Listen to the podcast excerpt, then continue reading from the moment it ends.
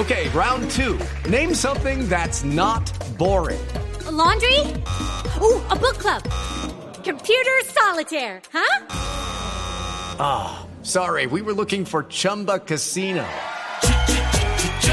That's right. ChumbaCasino.com has over 100 casino style games. Join today and play for free for your chance to redeem some serious prizes.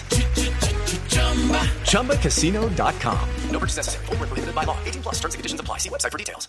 Pero arrancamos hablando, Mónica, lo que habíamos eh, y anunciado y lo mencionaba María Camila, el tema de las libertades. Un tema que no es nuevo, absolutamente nuevo, pero que sí, sí levantan polla.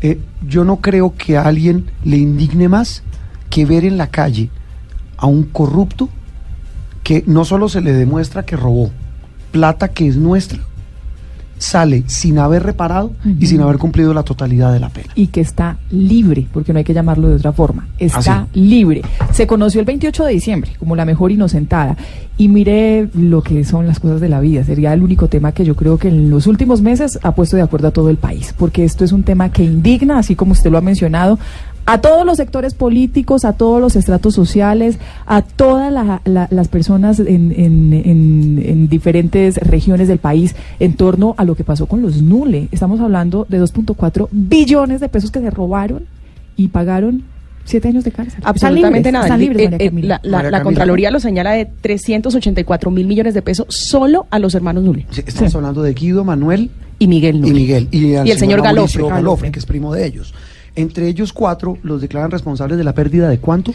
Apro- del robo, de- perdóneme, eso no es pérdida. Del robo de 2.4 eh, billones de pesos, que es lo que el distrito reclama en 19 procesos jurídicos contra el grupo Nule y todos los personajes que tuvieron que ver con el escándalo del carrusel de la contratación El en Bogotá. problema es, eh, eh, Mónica y María Camila y oyentes, que la justicia dice, claro, hay unas, hay, hay unas gabelas que se pueden utilizar, pero debieron haber reparado. Claro, y no en Barú, el 28 de diciembre, de vacaciones. Ah, usted habla de Guido Nule, que estaba de Guido paseo. Nule estaba de paseo el 28, lo vieron en Barú. O sea, si, si alguien diría, si, ten- si tiene para pagar un paseo en Barú, ¿por qué no para reparar la plata que se robó? porque se declaró insolvente una vez la justicia inició los procesos para recoger la platica eh, que se tumbaron, porque hay que decir las cosas como son, del carrusel de la contratación. Ramiro Bejarano es tal vez uno de los más leídos columnistas de Colombia. Es abogado, ha sido funcionario público y es uno de los hombres que más, más conoce de estos temas, no solo de la justicia, sino de la actualidad nacional. Ramiro, es un gusto saludarlo y tenerlo hoy domingo en Sala de Prensa Blue. Gracias, Juan Roberto, a usted y a su equipo y a todos los oyentes. Bueno, Ramiro, eh, estas reflexiones que hemos hecho que se eh, sonarían como a llover sobre mojado, ¿a qué nos pueden llevar? Eh, el gran problema es de quién, o, o mejor, la pregunta no es esa. Uno podría ver que la responsabilidad es de quién, de estos señores por tener plata para pagar buenos abogados, del sistema judicial colombiano que es excesivamente garantista, de quién es la culpa.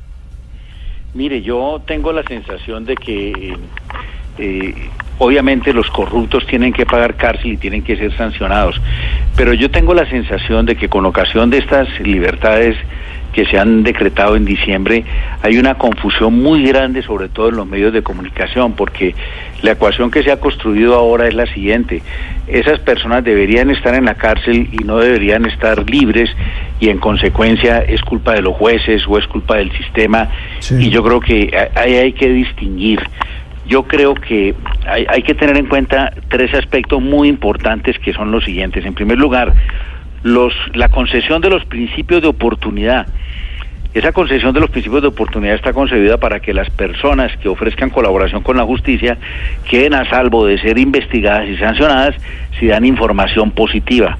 Eso se ha presentado en Colombia. Eh, uno de los fiscales que ha eh, sancionado a los a las personas vinculadas con la corrupción de los Nule, ha revelado, lo ha dicho públicamente, que si no hubiera sido por los principios de oportunidad no se habría podido condenar a la cantidad de gente que allí se ha condenado. Porque es que el país tiene que acostumbrarse a ese nuevo sistema judicial. Antes no existía el principio de oportunidad, ahora sí. Entonces la gente tiene que acostumbrarse a que una persona que haya delinquido, si se le admite un principio de oportunidad, pues queda a salvo de ser eh, judicializado. Y entonces la gente dice, ahí hay un- impunidad. No, no hay impunidad en la medida en que el sistema concibió eso para que otros para que otras personas de una cadena de corrupción y otras personas más corruptas pudieran ser sancionadas. Y eso Sí. es lo que ha pasado. Claro, Ramiro, lo interrumpo un segundo porque es muy interesante eso que usted plantea por lo siguiente, pero eh, es decir, pareciera un círculo vicioso eh, inoficioso, perdóneme la expresión, porque claro, eh, eh, si en el, nos vamos al caso del carrusel de la contratación, el principio de oportunidad funcionó en estricto derecho porque Emilio Tapia, uno de los, el, el hombre de la maleta, el que le cargaba la maleta a los Nule, se volvió al principal testigo. En efecto, el señor se volvió testigo clave contra ellos y contra los Moreno. Si este señor no hace ese principio, ese acuerdo con la fiscalía para, eh, puedo decirlo de esa manera Delatar. coloquial, echar al tarro o delatar a estos otros que fueron los grandes responsables, pues no se hubiera sabido y no los hubieran condenado. Pero si uno ve al final del camino, Ramiro, ¿eso de qué sirvió si esos principales responsables están quedando libres? Bueno, es que son, son tres cosas que yo le quiero advertir a usted. Ah, bueno, y sin devolver la plata. que El primero es el, los principios de oportunidad, que es eso. Entonces la gente dice, bueno, pero ¿por qué ese señor que delinquió, por qué no está preso? Pues no está preso porque colaboró con la justicia y ayudó a que otras personas sean condenadas. Así está diseñado el sistema. El segundo aspecto, que es donde hay una gran confusión, es en el tema de los subrogados penales. El sistema nuestro prevé que una persona que haya pagado eh, mm, las tres quintas partes de la, de la condena que le fue impuesta tenga derecho a una escarcelación, a una libertad condicional. Una, con, una libertad condicional que está sujeta a, que esa persona pueda seguir gozando de libertad, eh, sujeto a cumplir una cantidad de obligaciones y que obviamente está supeditada al pago total de la multa y de la reparación a la víctima. Entonces, y la gente dice, pero ¿cómo es posible que este señor haya salido de la cárcel? Y la gente no se pregunta, bueno, ¿cuánto tiempo llevaba preso? Ese tiempo que llevaba preso equivale a las tres, a, la- a las tres quintas partes de la pena. En el caso de todas estas personas que han salido liberadas, todas las personas habían cumplido las tres quintas partes de la condena, es decir, tenían ya, de acuerdo con la ley, eh, derecho a gozar de la libertad condicional. La Fiscalía ayer, en un acto que a mí me parece bastante ligero e imprudente, salió a decir que iba a llamar a interrogatorio A los a los, jueces, que porque no habían cumplido con los requisitos. ¿Y qué dijo la Fiscalía? Dijo que es que eh, al parecer esos jueces no le exigieron el pago de la reparación a las víctimas, eh, como lo dice el artículo 64. Y yo me quedo aterrado de que la Fiscalía haya salido con esa tesis, le voy a decir por qué. ¿Por qué, Porque la sentencia C-823 del 20 de agosto del año 2005, que se pronunció sobre la exequibilidad del artículo 64 del Código Penal, dijo que esta norma era exequible, es decir, que estaba ajustada a la ley, en el entendido de que en caso de demostrarse ante el juez de ejecución de penas la insolvencia actual del condenado, esa persona podría obtener la libertad a pesar de no haber cumplido con el pago de la reparación. Entonces la Fiscalía sale a decir, bueno, aquí sí están cumplidos todos los requisitos menos los del pago. Y como no está cumplido el requisito del pago, entonces vamos a llamar a interrogatorio a los, a los jueces. A mí me pareció, esa, eh, esa decisión me parece precipitada y me parece que es en contra de la justicia. Celebro por primera vez a la ministra de Justicia, que clarísimamente en estos días salió y dijo que ella estaba de acuerdo con la decisión que han tomado los jueces porque los jueces no, eh, mire, hay una cosa que la gente tiene que eh, explicarse. Si hay tres jueces en tres distintos lugares de Colombia tan apartados, uno en la costa, otro en Bogotá y otro en otro lugar, que estén decretando lo mismo, uno lo que debe preguntarse es, ¿estaban de acuerdo esos tres jueces en tres lugares distintos de Colombia para prevaricar de- en, en el mismo sentido? No. Lo que está mostrando eso es, primero, la ligereza de la Fiscalía de llamarlos interrogatorio. Y lo segundo, que el problema no es de los jueces, el problema es de la norma. Estamos de acuerdo, Es- Ramiro. esa es la discusión. Esa es la discusión, porque se ha satanizado la decisión de los jueces de ejecución de penas que tienen en sus manos precisamente otorgar estos beneficios. Y solo por mencionarle algo, por ejemplo, en el caso del señor eh, Guido Nule, que es el centro de la discusión, fue condenado a 19 años de prisión, de los cuales pagó efectivo, es decir, preso, 7 años de cárcel, por lo que la Fiscalía habla de sacrificio a la justicia entregando Sí, estos pero- beneficios. Pero en síntesis, ¿cuál es el mensaje que se le deja a esas personas que hoy día siguen robándose los recursos públicos. Independientemente, Ramiro, de, de, digamos de lo que usted dice, que es eh, la ley en su estricto, en su estricta aplicación como tal. No, lo que pasa es que la gente tiene que acostumbrarse a una cosa que es la siguiente. La pena que se le impone a una persona por haber incurrido en un delito no es un factor de venganza. Cuando a una persona se le mete a la cárcel no se está buscando que el Estado se vengue de esa persona, sino que esa persona se resocialice. Y por eso el sistema punitivo está fundado en la creencia que puede resultar equivocada de que después de un determinado tiempo esa persona no necesita tratamiento carcelario y por eso se explica que la persona pueda salir aun cuando no haya completado todo el tiempo. Y entonces es, es allí donde hay, hay, hay que preguntarse, fíjese usted que esta es una discusión que tiene unas aristas que depende de donde se vayan dando. Pero Eh, le, le voy a poner esta, este ejemplo. Hay unos casos en el país que son igualmente aberrantes, o mejor, más aberrantes que este, de, de que las personas estén saliendo de la libertad, porque esas personas están saliendo de la libertad con fundamento en la ley. Pero le, le pongo, por ejemplo, la cantidad de situaciones en las que las personas salen a las cárceles, de, a- de las cárceles porque eh, se vencieron los términos para que le hicieran imputaciones de cargos o para que los acusaran. Pero, ¿De quién es Ramiro- la responsabilidad allí? Pues de la fiscalía y de los abogados. Pero Ramiro, yo creo que sí hay un mensaje de fondo. En general estamos indignados todos en el país, indignados con esto que está pasando con este caso. Un tema es la ley, así está establecida, pero las posibilidades entonces de un cambio de fondo cuando hay un caso de indignación. Yo le pongo otros dos ejemplos que no son nada comparables, pero que sirvieron para hacer transformaciones en la ley. Juliana Zamboni y el caso de los abusadores sexuales en el país, ya se está trabajando sobre eso para cambiar la ley y las penas. El caso de, de Rosa María Celis también sirvió para hablar del tema del feminicidio y cambiar la ley. Esto no servirá, este caso de los Nule, para hablar de una política de anticorrupción seria, para que la gente no se quede en un discurso de políticos, sino que sea un tema serio y de fondo. Le agrego, Ramiro Eh, y Mónica, eh, perdón, interrumpo, Ramiro, eh, que era el espíritu de la consulta anticorrupción. Sí, es posible que, que eso sirva. El punto es si realmente eso obedece a un estudio científico de lo que debe ser la pena que debe padecer una persona para que se entienda resocializada.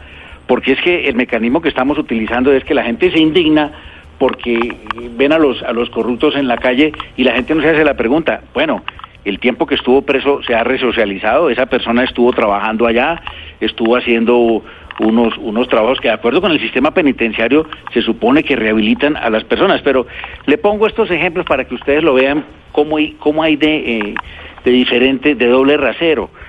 En el tema de los falsos positivos, muchas personas que están involucradas en temas de falsos positivos estaban detenidos en guarniciones militares gozando de libertad muy cómoda o gozando de una detención muy cómoda. En el caso de Popeye, el, el, eh, sicario de Pablo Escobar, esa es la más ho- horrible vergüenza que se ha presentado en el país. Un tipo que sale y dice que es sicario profesional, que ha matado tres mil personas, según él mismo dice, pagó 23 años. En otro país, esa persona no hubiera podido volver a salir de la cárcel jamás. Nunca. Una persona que mata tanto no puede estar por fuera de la, Sí. de, de la calle jamás. Así ocurre en Estados Unidos.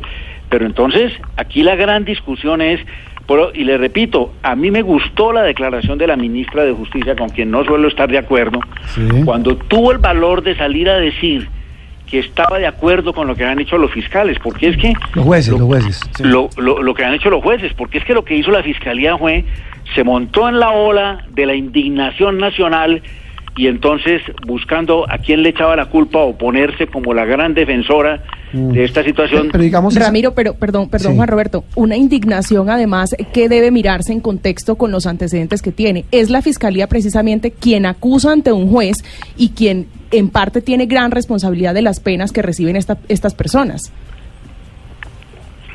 Sí, pero es que el problema, yo- lo que yo les quiero vender el mensaje a ustedes Sí. es, hay que distinguir entre la ineficacia de la justicia, que es la que Mm. termina lastimada con esta situación, con lo que está previsto en las leyes. Yo creo que aquí no ha habido ineficacia de la justicia, porque la justicia ha condenado a esos tipos, los ha metido a la cárcel, los ha liberado cuando se han cumplido unos requisitos. Desde el punto de vista de la justicia, ha cumplido su labor. El otro tema es Si el sistema judicial realmente está interpretando lo que la opinión colombiana requiere. Que era la consulta anticorrupción, el Correcto, resultado de la consulta, entonces que, que pedía penas aquí- de verdad severas contra estos corruptos. Claro, el tema aquí es diferente. Yo, yo, por eso le digo, yo me quedé sorprendido cuando veo que la fiscalía sale y dice, vamos a llamar a interrogatorio a los jueces porque le dieron la libertad a estas personas sin haber eh, previsto el pago de la indemnización, cuando hay una sentencia de la Corte Constitucional que dice que eso se puede Mm. obviar. Y entonces digo yo, ahora le van a echar la culpa a tres jueces y van a debilitar mucho más el sistema judicial cuando el problema no son los jueces, el problema es el arquetipo de las normas.